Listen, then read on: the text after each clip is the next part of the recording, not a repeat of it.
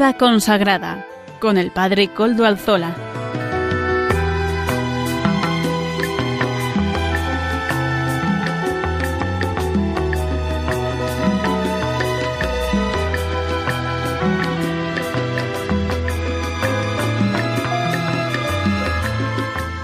Buenas tardes, hermanos, amigos y oyentes. Hoy es jueves y son las 5 de la tarde, una hora menos en las Islas Canarias. Es por tanto la hora de vida consagrada en Radio María. Les saluda con sumo gusto Padre Coldo Alzola, Trinitario, emitiendo desde Algorta, Vizcaya, desde la parroquia del Santísimo Redentor, y como ya es conocido para todos los oyentes del programa, los habituales, quiero decir, nos encomendamos al inicio de este programa al Beato Domingo Iturrate, nuestro patrono y protector. Saludo también a quienes nos están ayudando en el control en Madrid. Gracias al servicio de ellos podemos emitir hoy también, así que gracias, gracias de verdad de corazón. Además ya, saben que se pueden poner en contacto con el programa por medio del correo electrónico del mismo vida consagrada arroba es. Ustedes pueden escribirme a él y yo mismo les contestaré. Recuerdo además que nos pueden escuchar por medio de los podcasts de la web. Eh, en la web de podcast de Radio María ustedes pueden seguir el programa a otras horas, de otra manera. Quiero decir, ahí estamos y ahí ese servicio que nos presta también Radio María. Así que feliz tarde a todos. Después de todos estos avisos primeros, preliminares, entramos en harina hoy que es 16 de noviembre de 2023. ¿Cómo se va el año? Decimos todos, y es así. Terrible cómo se pasa el tiempo. Por eso es tan importante aprovecharlo para santificarnos. Importantísimo. Importantísimo. Bueno, Ayer, hoy es jueves, ayer el Papa tuvo mm, audiencia, audiencia general normal, habitual, ordinaria de los miércoles. Y al terminar la audiencia, el Papa Francisco pidió oraciones por la paz en tres lugares concretos. Pedía mm, por la paz en estos lugares. Ucrania, como no, Tierra Santa y Sudán también ahora. Pero no solo eso, también hizo una petición concreta a todos los católicos entre los que nos encontramos usted y yo, que estamos hablando y escuchando este programa, que cada día, cada uno se tome algo de tiempo para rezar por la paz. Queremos la paz, decía el Papa Francisco. Poco antes, el Papa había retomado su catequesis sobre la pasión por evangelizar, una catequesis basada en la Evangelii Gaudium, dijo que afrontará cuatro puntos que resuman su contenido y en esta ocasión explicó uno de ellos, la alegría del cristiano. Dijo que un cristiano que no está contento no es creíble. Una vez una persona me dijo, decía el Papa, hablando de estos cristianos, son cristianos con cara de bacalao, no transmiten nada, son así, y la alegría es esencial, decía el Papa. También Francisco recordó que la alegría de un cristiano nace del encuentro personal con Cristo, resucitado, como el que narra la escena de Emmaús en el que los dos discípulos desanimados recobran su esperanza tras reconocer a Jesús, el resucitado. El encuentro con Jesús siempre te lleva a la alegría decía el Papa, y es cierto, y si esto no te ha sucedido, entonces no has tenido un verdadero encuentro con Jesús, nos recordaba el Papa. El Papa señaló que es importante favorecer ese encuentro personal con Jesús mm, y no tener miedo a evangelizar, a pesar de las dificultades que hay en los tiempos actuales. Volviendo a España en 2010, 2007, no sé si lo recuerdan, yo sí, porque estuve en Roma en aquel momento, Benedicto XVI beatificó a 498 hombres y mujeres asesinados por su fe durante la Guerra Civil Española. Ahora, la Archidiócesis de Sevilla añadirá otros 20 el 18 de noviembre, es decir, eh, pasado mañana, el sábado. Em, el, testimonio de la fe de los mártires españoles del siglo XX llenó de admiración al escritor francés Paul Claudel, que decía tantos mártires y ni un solo caso de apostasía. Y es así. Nos lo recordaba el arzobispo de Sevilla, eh, Monseñor don José Ángel Saiz, ¿verdad? El arzobispo de Sevilla señaló que espera que esta beatificación siembre espacios de reconciliación y convivencia también entre nosotros. Procuremos todos que este acto sea un acontecimiento de gracia que revitalice la fe de nuestras comunidades cristianas, que haga de ellas espacios de justicia, de amor y de paz, también de convivencia y reconciliación, porque los mártires son una riqueza espiritual para todos. Entre los veinte mártires hay abogados, un farmacéutico, un ama de casa, un carpintero.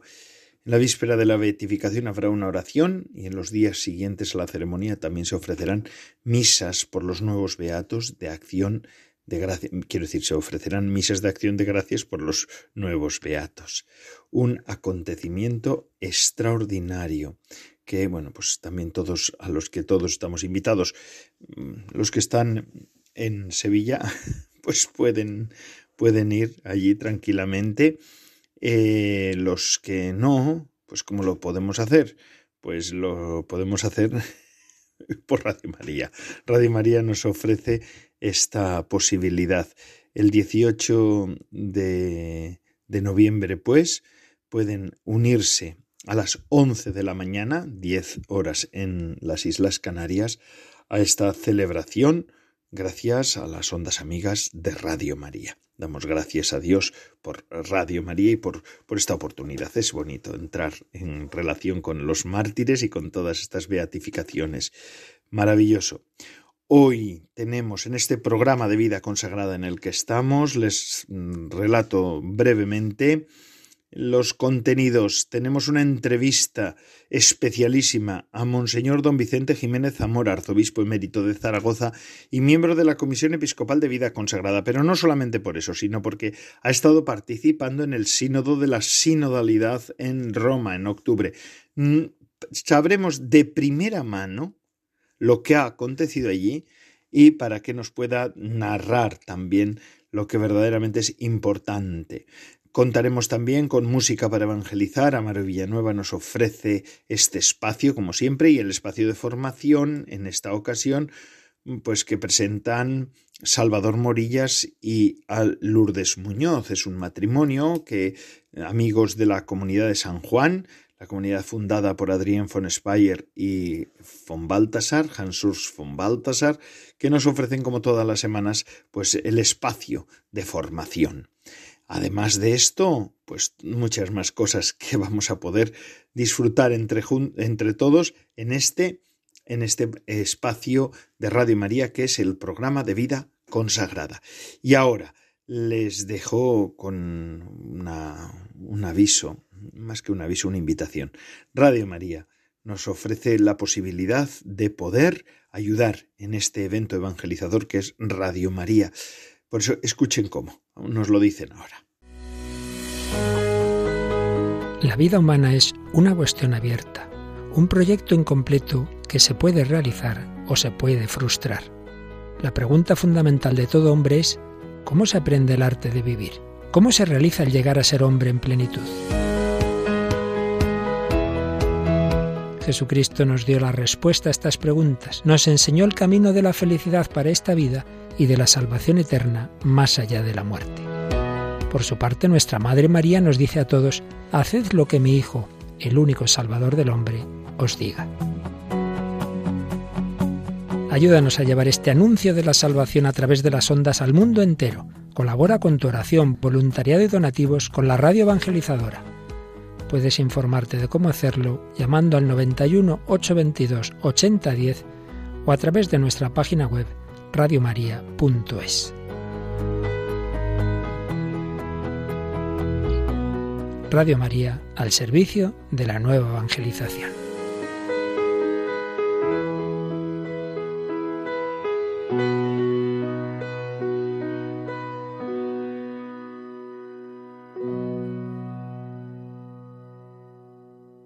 Hemos escuchado cómo podemos ayudar a Radio María, es la radio de la Virgen, es una verdadera herramienta de evangelización en el presente, en el momento presente en España, ¿verdad? Damos gracias a Dios porque también ha podido hacer surgir este empeño evangelizador que es Radio María. Queridos hermanos, y seguimos con el programa. Ya lo hemos dicho al comienzo, y hoy además es el plato fuerte del programa de hoy, de vida consagrada en el que estamos. Em, hace el mes de octubre se ha celebrado en Roma un evento especial en toda la Iglesia, en la Iglesia Universal, el Sínodo, que el Sínodo de los Obispos, que en esta ocasión trataba el tema de la sinodalidad. De España, entre otros, ha ido también el obispo, el arzobispo don Vicente Jiménez, Monseñor don Vicente Jiménez es arzobispo emérito de Zaragoza y es colaborador habitual del programa. Por eso hemos querido en esta ocasión, en esta tarde, pues podernos contactar con él para que nos pueda explicar de primera mano lo que allí se vivió. Además, don Vicente Jiménez ya estuvo presidiendo y dirigiendo la comisión de preparación del sínodo en la Conferencia Episcopal Española. Buenas tardes, don Vicente Jiménez. Buenas tardes para todos los oyentes de Radio María y especialmente para los miembros de Vida Consagrada y para ti, querido Coldo. Eso es, don Vicente, gracias.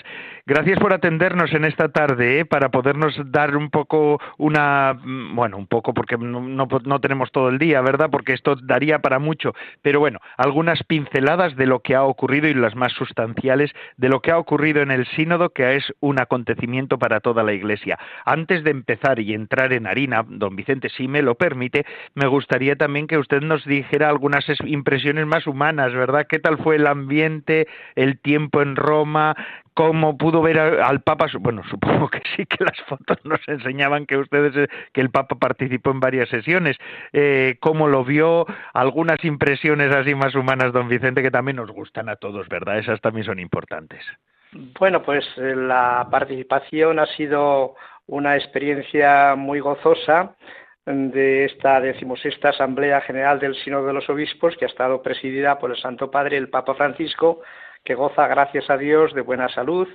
Él ha participado en las llamadas congregaciones generales, que han sido 20 a lo largo de todo el mes de octubre, y él participaba como uno más en una mesa redonda con los dirigentes de la Secretaría General del Sínodo, los secretarios especiales y también quien hacía de presidente delegado en nombre del Papa. Y en los descansos, tanto de la mañana o de la tarde, cuando eran las congregaciones generales, el Santo Padre pues saludaba a todos, recibía visitas, firmaba autógrafos, se sacaba fotografías, bromeaba y ha tenido también intervenciones directas cuando lo creía oportuno, como un padre sinodal por excelencia, porque es el que preside el sínodo, el obispo de Roma, el sucesor de Pedro, el Papa Francisco. Han sido días de mucha armonía, donde estábamos todos reunidos en unos corros que asemejaban pues un banquete de bodas y unos corros también como de la multiplicación de los panes y los peces, estos símbolos tan eucarísticos que tanto asemejan también a una iglesia sinodal que quiere ser comunión de todos los bautizados, pueblo de Dios en marcha y en camino con Cristo que nos conduce hacia el reino. Y allí en esas mesas redondas de los círculos menores, pues estaban cardenales, arzobispos, obispos, laicos, hombres y mujeres, sacerdotes, todos en igualdad para tomar la palabra y todos para escucharnos mutuamente y para estar atentos a lo que el Espíritu quería de nosotros. Ha sido como un coro con una gran armonía de unidad, pero también con la polifonía de muchas voces, porque veníamos de distintos países, de distintas iglesias locales, y hemos todos cantado la sinfonía de la belleza de lo que es la comunión eclesial. Y todo ha estado pues guiado por el Espíritu Santo, que como sabemos es el gran protagonista del sínodo, como le gusta decir al Papa Francisco, que cita con frecuencia también a San Basilio. El Espíritu Santo es el que compone la armonía de la vida de la Iglesia y el sínodo ha sido un espacio y un tiempo habitado especialmente por el Espíritu en un clima profundo de oración y de escucha. Por tanto, han sido unas jornadas muy gozosas, muy gratificantes para vivir la eclesialidad y vivir la sinodalidad en vivo y en directo. Qué bueno, don Vicente. Don Vicente dice que es la decimosexta. Esto quiere decir que ha habido diez y quince anteriores a esta. ¿Qué? Porque este sínodo, estos sínodos de los obispos se suelen convocar después del Concilio Vaticano II. Eh, ¿Con qué, con qué tiempo se suele convocar normalmente el sínodo? Pues cada tres o cuatro años, porque ya fue instituido por el Papa San Pablo VI después de acabar el concilio con el fin de que el concilio se recibiera en la Iglesia y diera su fruto a través de los sínodos de los obispos, que han sido unos ordinarios, otros extraordinarios y algunos también sínodos continentales o especiales. Pero este sínodo ha tenido unas novedades con respecto a otros sínodos. Una primera novedad es que ha pasado de ser un acontecimiento puntual, antes los sínodos se celebraban ordinariamente solo en un mes, había previamente un instrumento, un laboris, un instrumento de trabajo que se ya trabajaba y luego ya se hacían unas propuestas, unas conclusiones que se ofrecían al Santo Padre y el Papa publicaba una exhortación apostólica sobre ese tema. Pero este sínodo no es un acontecimiento puntual o aislado, sino que es un proceso con varias etapas. Empezamos ya en octubre del año 2021 con la fase diocesana, después de haberse inaugurado en Roma por el Papa ha seguido la fase continental en siete espacios continentales y ahora ha sido la primera sesión de lo que será también el sínodo que acabará con la segunda sesión en octubre del año que viene, 2024. Por tanto, no es solo un acontecimiento puntual de un mes, sino todo un proceso con varias etapas donde se va creciendo en la maduración de lo que es la sinodalidad. Esta es una novedad. Otra novedad es el tema mismo porque en otros sínodos se ha tratado de temas concretos, por ejemplo, los laicos, los miembros de vida consagrada, los sacerdotes, también los obispos, la familia, los jóvenes. No, este es sobre la misma iglesia. Es un sínodo eh, estrictamente eclesiológico. Ver que la iglesia es constitutivamente sinodal. Todos, pueblo de Dios, en marcha y en camino para vivir la comunión, para lanzarnos a la misión y para participar cada uno según el don, el carisma y la vocación que ha recibido de Dios. Por tanto, el mismo tema es un tema netamente eclesiológico. Otra novedad que es muy importante, creo yo, es la participación de miembros que no son obispos, de aquellos que no están investidos, digamos, del munus episcopale, del oficio episcopal. Y así ha habido laicos, hombres y mujeres, miembros de vida consagrada, sacerdotes, diáconos y otras personas. Por tanto, ha sido una característica de esta novedad que el Papa ha querido que fueran testigos del proceso sinodal, además de los obispos, porque no pierde el carácter episcopal este sínodo, pero hubiera otros miembros del pueblo de Dios como testigos de este proceso sinodal, incluso algunos con voz y voto. El 75% de los participantes, de los 364 miembros con derecho a voto, un 25% eran no obispos y de ese 25%, 54 eran mujeres, unas religiosas y otras laicas. Por tanto, ha habido un rostro más coral y más sinodal de la Iglesia en esta asamblea de obispos. Y luego todo ha sido un clima de oración. Por eso el Papa quiso empezar con una vigilia ecuménica de plegaria en la Plaza San Pedro, y allí con hermanos delegados fraternos de otras confesiones cristianas y de otros líderes de otras religiones para invocar al Espíritu y buscar también la unidad y la comunión de la Iglesia. Y luego los miembros del sínodo, los padres y madres sinodales, participamos durante tres días de un retiro espiritual en Sacrofano, que es un lugar que está a las afueras de Roma, donde allí escuchamos al Espíritu, realizamos varios momentos de silencio y oración para prepararnos debidamente antes de ir a Roma a la inauguración oficial que empezó el 4 de octubre con una solemne Eucaristía en la Plaza de San Pedro. Por tanto, estas son las características de este sínodo. Por otra parte, además ha sido en un contexto de guerras, de guerra en Tierra Santa, de guerra de Ucrania, y allí había hermanos de esos países en guerra y recibíamos los testimonios de gente que está sufriendo los azotes de la guerra y de todos los que son víctimas. Y allí veíamos cómo éramos todos hermanos, incluso en naciones donde estaban en guerra. Este ha sido también una llamada del Señor a la reconciliación y a la paz. Allí había, por ejemplo, ucranianos y rusos, pero todos hermanados por la misma fe, aunque sus países estuvieran en guerra. Y lo mismo ocurría con territorios de Tierra Santa. Qué bueno, don Vicente, la verdad es que esto sí es elocuente, ¿verdad? Como Cristo vence toda contrariedad en las personas, es una maravilla. Eh, don Vicente, el método de trabajo utilizado en este sínodo también ha sido especial, ya usted lo ha ido apuntando en, en el contexto de oración, pero el método de trabajo ha sido bastante interesante también, ¿verdad? Sí, ha sido el método llamado la conversación en el espíritu, que ya se experimentó en la fase continental, nosotros en Europa, en Praga, en el mes de febrero. Y este método es una dinámica de discernimiento para ver cuál es la voluntad de Dios sobre la Iglesia. Este método tiene tres momentos. En el primer momento es tomar la palabra cada uno y escuchar a los demás. Cada uno va tomando la palabra a partir de su propia experiencia y oración y escucha atentamente la contribución de los demás. Cada mesa eran de 10 12 personas, por tanto, los 10 o 12 interveníamos durante tres minutos. Cada tres intervenciones había también un silencio y una oración para interiorizar lo que habíamos escuchado. Después de ese primer momento hacíamos espacio a los demás y sobre todo al otro, al espíritu, para ver lo que había resonado en nosotros de lo que habíamos oído, con qué estábamos de acuerdo, qué cosas mm, no estaban en armonía con lo que pensábamos, etcétera. Y un tercer momento era construir juntos pues un texto de consenso para luego llevarlo a la Secretaría General del Sínodo y un relator exponerlo en las congregaciones generales.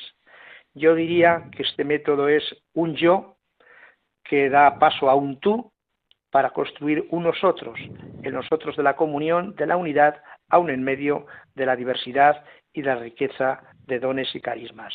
Esto es un método que quizá haya que implementarlo en todas las reuniones eclesiales y ya se practica de una manera o de otra en la vida consagrada, porque la vida consagrada tiene una rica experiencia de discernimiento en el espíritu.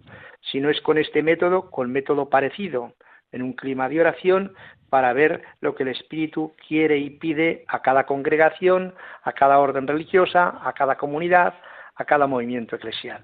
Por tanto, este método es muy apropiado. No se entra en debate, no se entra en confrontación, no es una discusión acalorada donde uno quiere imponer la razón a los demás, sino que todos nos escuchamos unos a otros y todos en escucha del Espíritu Santo, que es el que habla en los corazones y es el que es luz y guía de la Iglesia. Qué bueno. Este, este método entonces ya se empleó en esas fases continentales. Interesante. Sí, sí, sí, Esto también viene, bien, ¿verdad? Para, por ejemplo, grupos eclesiales, eh, parroquias. A veces, a veces falta eso de ese momento de oración, ¿verdad? De oración, claro. Y muchas veces son de trabajo. que, no monopolicen el, el, diálogo dos personas que a lo mejor se enfrentan e incluso llegan a, al acaloramiento, sino que eh, con mucho respeto y con mucha humildad escuchamos las voces de los demás. Y el Espíritu habla por los demás. Y a veces el hermano pues da un punto de vista que yo no había caído en la cuenta. Y esto nos enriquece.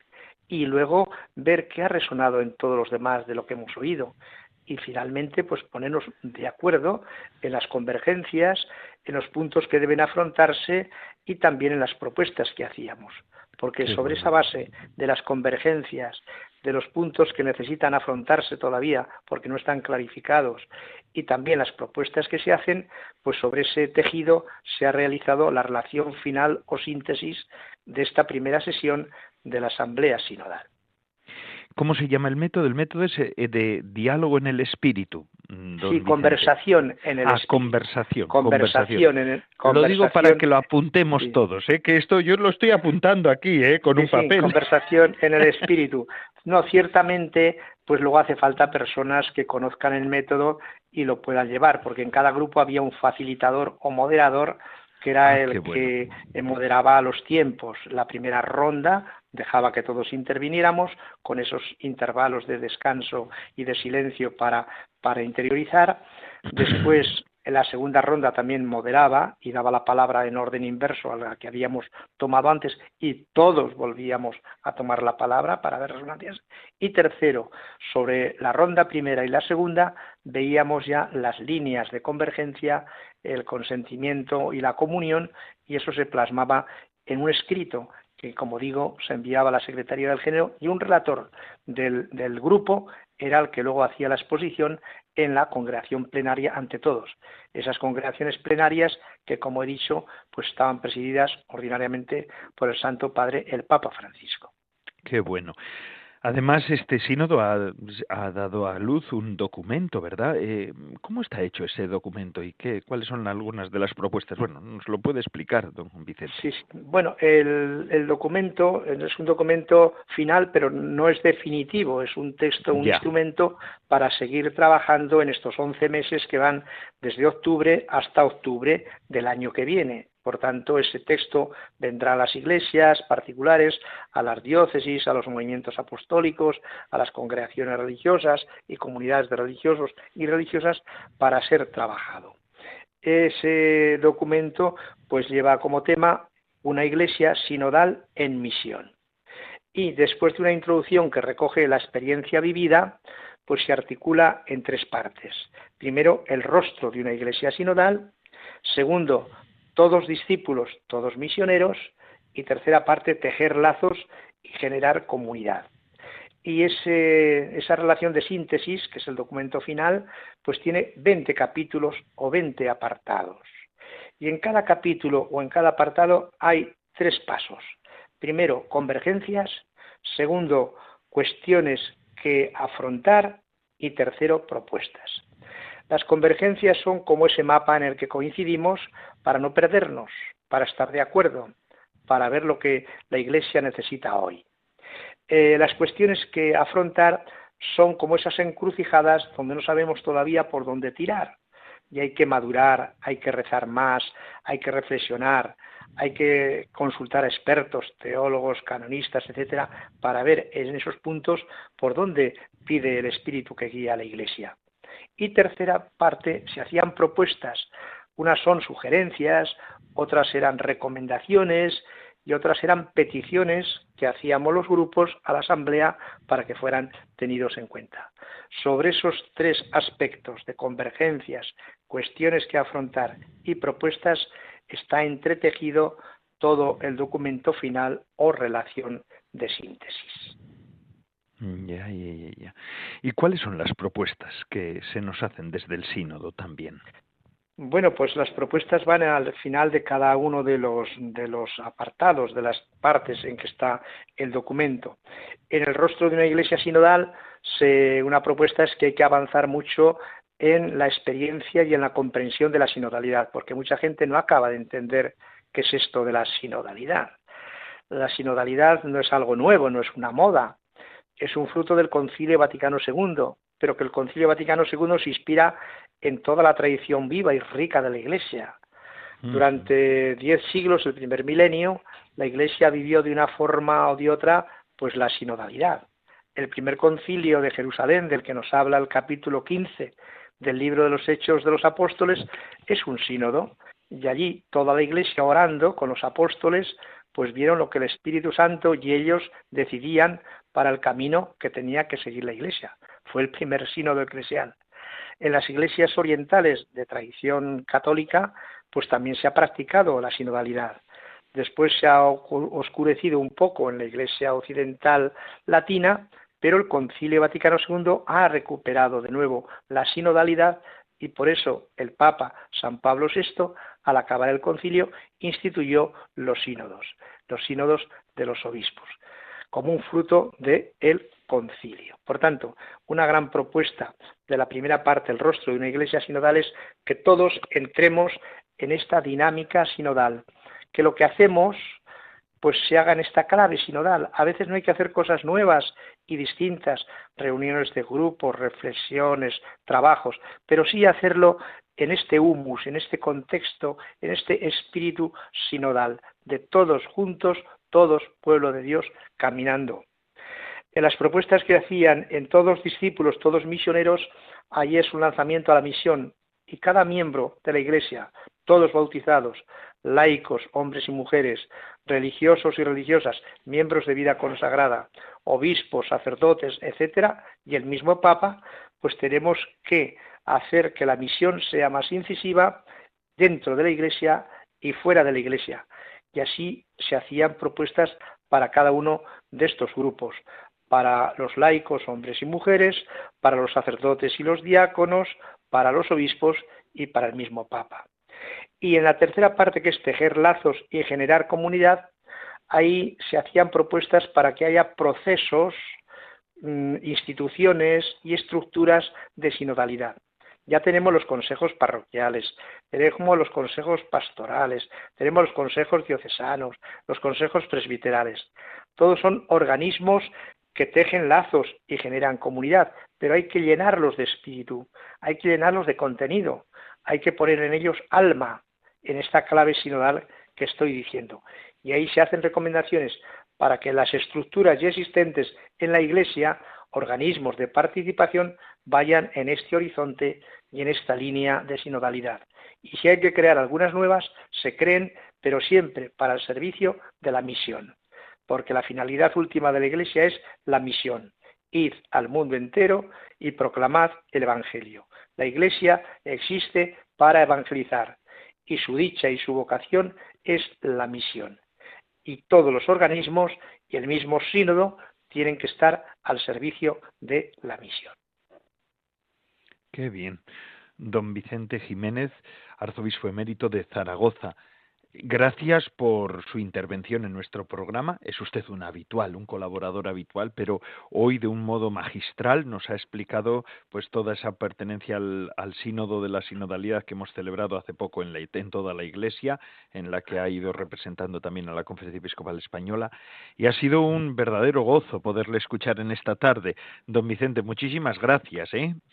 Pues muchas gracias a todos los oyentes de Radio María, especialmente a los miembros de Vida Consagrada que tanto quiero, y gracias a ti por la labor tan magnífica que haces en este espacio de Radio María. Gracias mm. a todos y mi bendición. Muchísimas gracias, don Vicente Jiménez Zamora, arzobispo emérito de Zaragoza y miembro de la Comisión Episcopal de Vida Consagrada. Gracias por su intervención. Y ahora, queridos hermanos, seguimos con nuestro programa. Vamos a escuchar ahora, vamos a hacer como una pequeña pausa dentro del programa, escuchando música, que en este caso nos llega, como todas las semanas, de la mano de Amaro Villanueva, nuestro colaborador laico. Adelante, Amaro.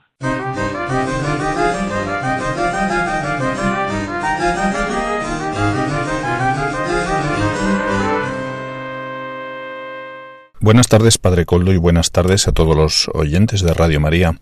Hoy en Música para Evangelizar presentamos la canción titulada Amigo de Publicanos, de Carlos Fones. Lo escuchamos.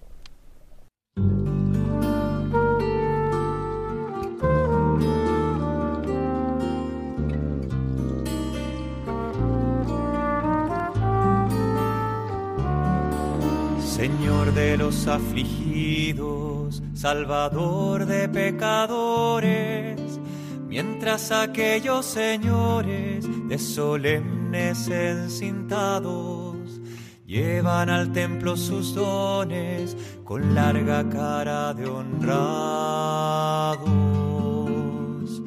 Ay que me gusta escucharte cuando les dices la viuda con su moneda chiquita ha dado más que vosotros porque ha entregado su vida.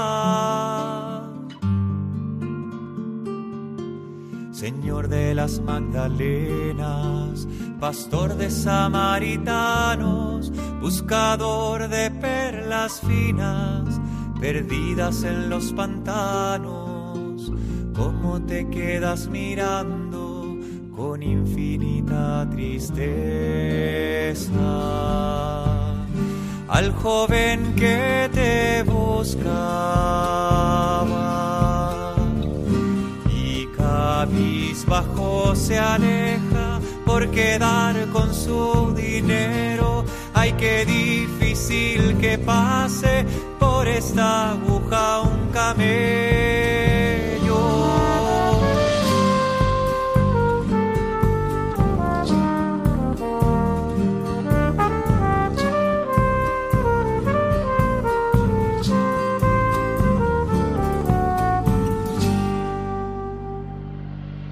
Amigo de los humildes, confidente de los niños entre rudos pescadores, escoges a tus ministros, parece que todo fuera en tu evangelio sorpresa. Dices felices los mansos y los que sufren pobreza, benditos son los que lloran, sedientos de justicia, dichosos cuando os maldigan.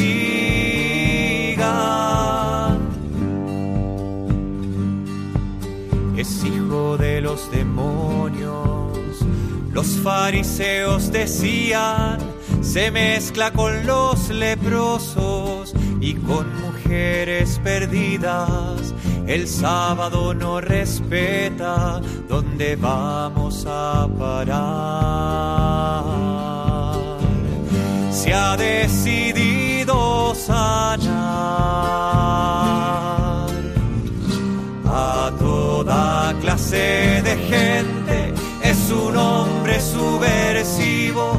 Entre tanta confusión, yo me quedo con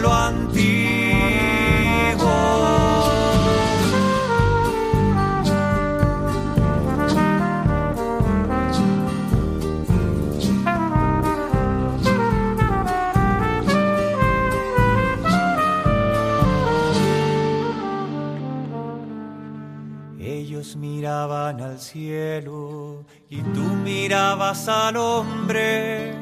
Cuando apartado en el monte te entregabas a la oración, solo buscabas a Dios, a tu Padre Santo y justo. En el secreto nombrabas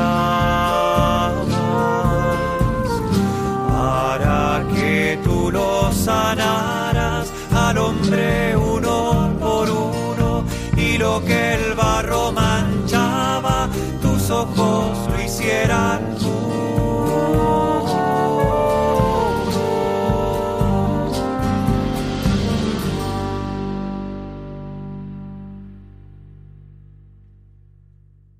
Gracias a Maro Villanueva por esta música para evangelizar. Siempre es bueno poder entrar con ritmos nuevos en, esta, en este mundo de la evangelización y de, de proclamar la verdad del Señor, ¿verdad? Hoy y siempre seguimos proclamando al Señor resucitado. Muy bien, y seguimos ahora con el programa Formación, con, con la sección de formación. En este caso nos la presentan, pues como hemos dicho al comienzo del programa, Lourdes Muñoz y El Salvador Morillas, que son matrimonio.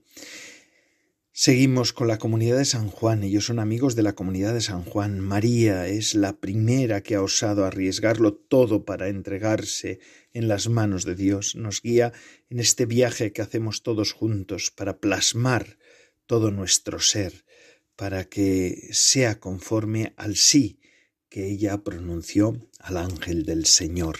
Vamos a escucharle ahora a este matrimonio que da voz a este texto Anquila Domini, de la, que significa sierva del Señor, de Adrienne von Speyer, la fundadora, junto con von Baltasar de la comunidad de San Juan.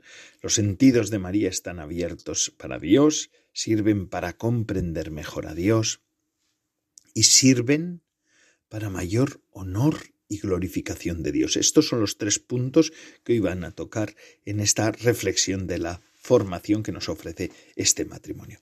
Adelante, Salvador Morillas, Lourdes Muñoz. Buenas tardes, bienvenidos al programa semanal de formación animado por la Comunidad San Juan, un instituto secular cuyos patronos son San Juan Evangelista y San Ignacio de Loyola. Presenta el matrimonio Salvador Morillas y Lourdes Muñoz. Buenas tardes a todos. En este tiempo ordinario vamos a seguir con el evento que funda nuestra fe, la Encarnación, siguiendo las huellas de María, la Madre del Señor, a partir de la luz del sí, con el libro Anchila Domini, la sierva del Señor, de Adrien von Speyer. Para situarnos, La semana pasada vimos los sentidos, puerta para Dios y el prójimo. Dios abre los sentidos a su verdadero sentido. Hoy meditaremos sobre los siguientes temas. Los sentidos de María están abiertos para Dios. Sirven para comprender mejor a Dios. Sirven para mayor honor y glorificación de Dios. Los sentidos de María están abiertos para Dios. Ella posee sentidos como cualquier hombre, pero no los emplea como lo hacen ellos para enriquecerse a sí mismos, para ganar o cosechar algo para sí. En lugar de cerrarlos para sí, los abre para Dios. Solo se sirve de ellos para comprender mejor la voluntad divina, para su mayor honor y glorificación. Escuchando este texto, lo primero que nos impacta es la descripción de dos actitudes. La semana pasada ya nos habíamos detenido en la importancia de los sentidos para el ser humano, para que se relacione de forma adecuada con el mundo y con el prójimo. María posee sentidos como todos nosotros. Es un ser perfecto, pero sigue siendo un ser humano. No ha sido creada fuera de la naturaleza humana, sino que representa su obra cumbre, así que sus sentidos son como los nuestros, pero hay una diferencia. Nosotros normalmente empleamos nuestros días para procurarnos seguridades, y las seguridades las entendemos como una cosecha, como un ganar. ¿Recordáis la parábola de Jesús sobre el hombre que quiere derribar los viejos graneros y construir otros más grandes? Vale la pena recordarla. Está en Lucas 12, 16, 21. Los campos de cierto hombre rico dieron mucho fruto, y pensaba entre sí diciendo, ¿Qué haré, pues? No tengo dónde reunir mi cosecha. Y dijo, Voy a hacer esto. Voy a demoler mis graneros y edificaré otros más grandes, y reuniré allí todo mi trigo y mis bienes, y diré a mi alma, Alma, tienes muchos bienes en reserva para muchos años. Descansa, come, bebe, banquetea. Pero Dios le dijo, Necio, esta misma noche te reclamarán el alma. Las cosas que preparaste, ¿para quién serán? La conclusión de Jesús es válida para todos los tiempos. Así es el que atesora riquezas para sí y no se enriquece en orden a Dios. Volviendo a nuestro texto, este enriquecerse en orden a Dios es emplear nuestros sentidos como lo hace la Virgen María. Ella no los utiliza para enriquecerse a sí misma, para ganar o cosechar algo para sí, sino que los pone a disposición de Dios. Es más, los abre a Él para que Él mismo le done su riqueza. Así que la riqueza que ella alcanza es en realidad algo recibido. Es la riqueza de Dios mismo, la que Él desde siempre quiere donarnos y que al final es el mismo. Los sentidos de María sirven para comprender mejor a Dios. Esta riqueza de la cual acabamos de hablar está hecha sin duda de los dones espirituales que Dios otorga a sus fieles, dones de la gracia que nunca veremos en toda su plenitud. Hay, sin embargo, también dones que se abren a nosotros por lecturas, charlas, diálogos, que son ocasiones para que nuestro entendimiento se abra siempre más a Dios y lo comprenda siempre más, sin por eso pensar haberlo visto o entendido todo. Se trata de una tarea para muchos en este mundo, y no estamos hablando de la tarea de un profesor o estudiante de teología, que también tiene su lugar si son tareas de teología hecha de rodillas, sino estamos hablando de la tarea de todos nosotros, de todos los fieles. San Pablo dice en una de sus cartas, en Primera de Corintios capítulo 3 versículos 1-2, Yo, hermanos, no pude hablaros como a espirituales, sino como a carnales, como a niños en Cristo. Os di a beber leche y no alimento sólido. Como vemos, San Pablo se adapta a los oyentes, y esto es nuestro primer deber en la vida cristiana, pero no se para allí muestra que su entendimiento debe ir más allá para llegar a entender todo lo que Cristo les ha legado. y nuestros sentidos están hechos para esto, para que se abran siempre más al entendimiento de Dios, también con buenas lecturas y buenos autores, humildes en hablar de nuestro Señor. Los sentidos de María sirven para mayor honor y glorificación de Dios. Todo lo que hemos dicho hasta ahora, el crecimiento en el conocimiento de Dios, tiene un fin. Este fin lo ha descrito magistralmente San Ignacio de Loyola en sus ejercicios espirituales, en el principio y fundamento, su número 23. El hombre es creado para alabar, hacer reverencia y servir a Dios nuestro Señor, y mediante esto salvar su alma. Como vemos en el texto de Adrien, resuenan los ejercicios espirituales, y en especial el principio y fundamento. El fin del hombre, de sus sentidos, es el mayor honor y glorificación de Dios. Con esto terminamos hoy nuestra lectura y comentario del libro de Adrien von Speyer, Anchila Domini, la sierva del Señor, este libro, de donde son extraídas las meditaciones que acabamos de escuchar, se puede descargar en la página web apartado Publicaciones. Les esperamos el próximo jueves para seguir con las contemplaciones marianas de Adrien von. Les saluda Salvador Morillas y Lourdes Muñoz. Buenas tardes a todos.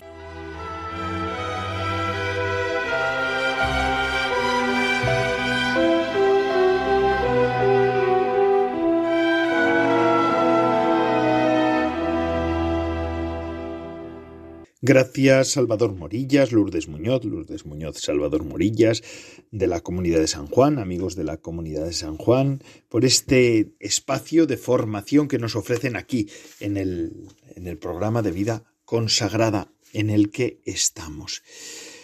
Y antes de concluir el programa, todavía nos quedan unos minutos, y como otras veces suelo hacerlo al comienzo del programa, pero hoy vamos a hacerlo al final. Voy a hacer una pequeña reflexión sobre la vida consagrada, que es lo que verdaderamente nos compete en este programa, ¿verdad? Normalmente, hermanos queridos, haciendo una reflexión sobre el riesgo, este riesgo, el riesgo, el riesgo en la vida, está vinculado con el límite. El navegante que quiere ganar una carrera intenta aprovechar el viento hasta el límite de sus posibilidades, ¿verdad? O de las posibilidades del barco. Si va demasiado lejos, si no sabe evaluar la fuerza de los vientos, si no conoce perfectamente sus límites y los de su barco, corre el riesgo de naufragar. Es necesario agregar, si no está cuidadosamente preparado, pues si no revisó todos los detalles de su barco, corre el riesgo de, de destruirlo, puesto que desea dar lo máximo y así permanecer cerca del límite aceptable, debe prestar mucha atención a la preparación de su viaje y demostrar una gran sabiduría en el transcurso de la carrera. El variante que hace windsurf nosotros en estas costas aquí vizcaínas del norte de España, ¿verdad? Donde vivo yo ahora, pues mm, tenemos mucha gente que hace windsurf o surf, ¿verdad? Ah, eh, pues, pues, por ejemplo, el que hace windsurf no necesita tantas precauciones que el que quiere zarpar a mar abierta, ¿no? El riesgo es inherente a la vida humana y toda relación decía que el riesgo es inherente a la vida humana y toda relación humana supone un riesgo, sobre todo al principio. Eliminar el riesgo significaría eliminar la confianza, la amistad, el amor, la dedicación, todas las circunstancias en donde esperamos la respuesta de otro. Respuesta sobre la que no podemos tener certeza, puesto que Él es, como nosotros, un ser libre. Hoy me decía a mí un señor, por la mañana que se ha reunido conmigo decía eh, que estaba en la, en la dirección espiritual me decía yo creo que en esto Dios nos ha dado demasiada libertad qué gracioso. Me ha hecho mucha gracia esto. Dice porque tenía que habernos dado menos libertad no pero no es así. El ser humano es libre. Simón Bale coloca el riesgo entre las necesidades esenciales del alma humana al mismo tiempo que la seguridad. Dice ella, la autora francesa, el riesgo es una necesidad esencial del alma. La ausencia de riesgo suscita una especie de aburrimiento que paraliza de manera distinta que el temor, pero casi tanto como el temor. Por cierto, hay situaciones que, incluyendo una angustia difusa, sin riesgos precisos, comunican simultáneamente las dos enfermedades. El riesgo es, dice Simon Bale, un peligro que provoca una reacción refleja, es decir, no supera los recursos del alma hasta el punto de someterla al miedo.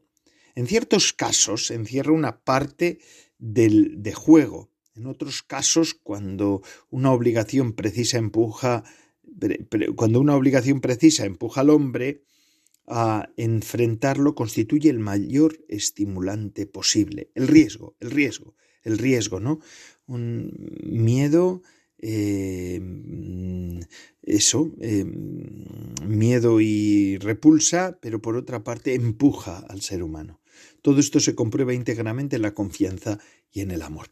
Los que ingresan en la vida religiosa hoy y siempre, y nosotros, deberíamos tener conciencia de su carácter extremo, del carácter extremo de nuestra, del camino cristiano en la vida religiosa.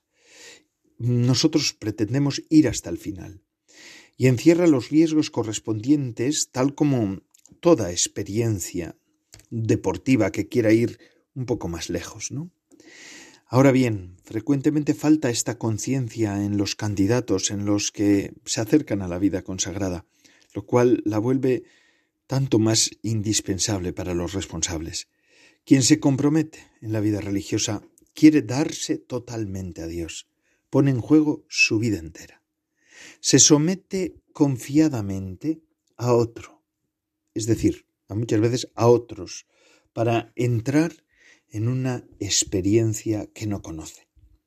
La castidad y la ascesis, por ejemplo, eh, lo introducen al candidato a, y a cada uno de nosotros como miembros de la vida consagrada, nos introducen en dinámicas muy diferentes a las del mundo. La vida común en la obediencia tiene sus propias leyes. Interiormente el trabajo también puede ser radical. Un postulante, después de un mes y medio decía, mm, pasamos al Karcher. La imagen provenía de un trabajo.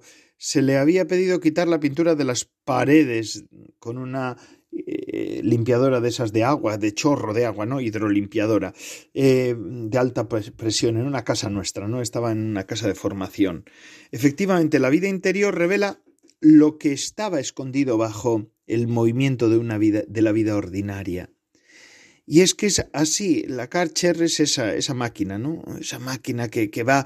Y la vida común es eso, la vida de oración, la vida espiritual, la vida, la vida religiosa pretende eso, es ser esa, esa máquina de alta presión, ¿no? Para el joven religioso es difícil situar la frontera entre lo normal y lo anormal. Y por generosidad es capaz de someterse a cosas extrañas si se las piden. Si al formador le faltara prudencia o no tiene conciencia de la existencia de los riesgos, pueden seguirse consecuencias más o menos graves.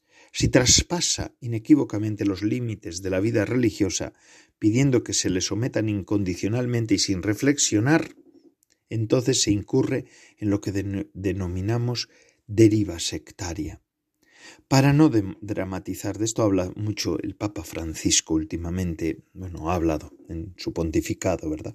Para no dramatizar, es conveniente notar que la misma reflexión puede hacerse a propósito de las familias. La pedagogía de los padres nunca es perfecta. Siempre son posibles las situaciones catastróficas, pero no se las puede considerar como habituales. Pues bien, la vida religiosa posee una salvaguarda esencial. ¿Cuál es la salvaguarda esencial de la vida religiosa para que no ocurran estas cosas que podemos decir nosotros que son sectarias?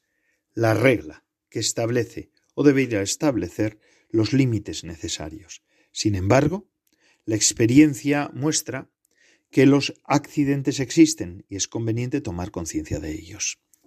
Por cierto, algunas propuestas llenas de buena voluntad no toman dimensión de su extrema prudencia eh, no, no toman dimensión de que su extrema prudencia lleva a destruir el impulso de la vida religiosa.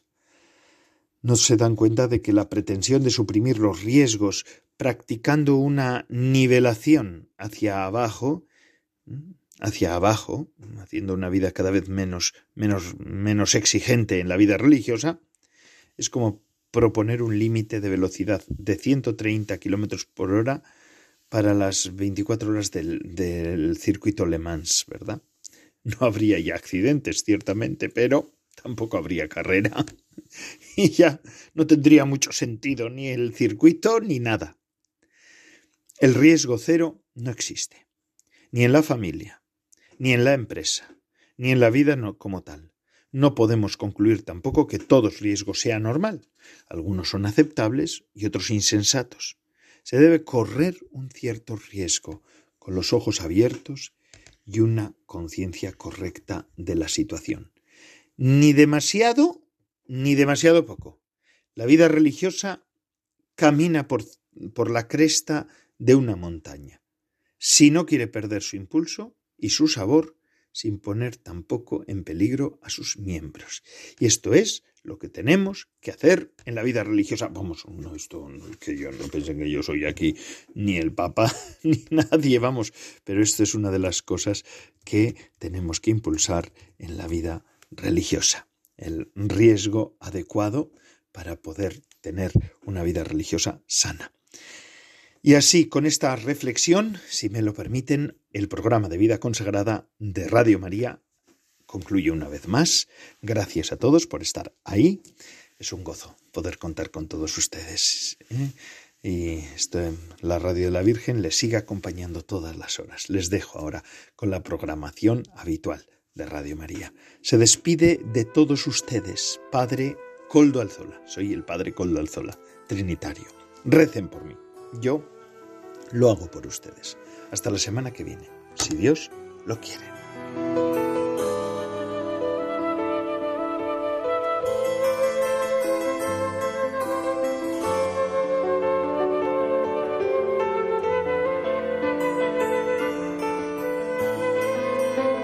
Vida consagrada con el Padre Coldo Alzola.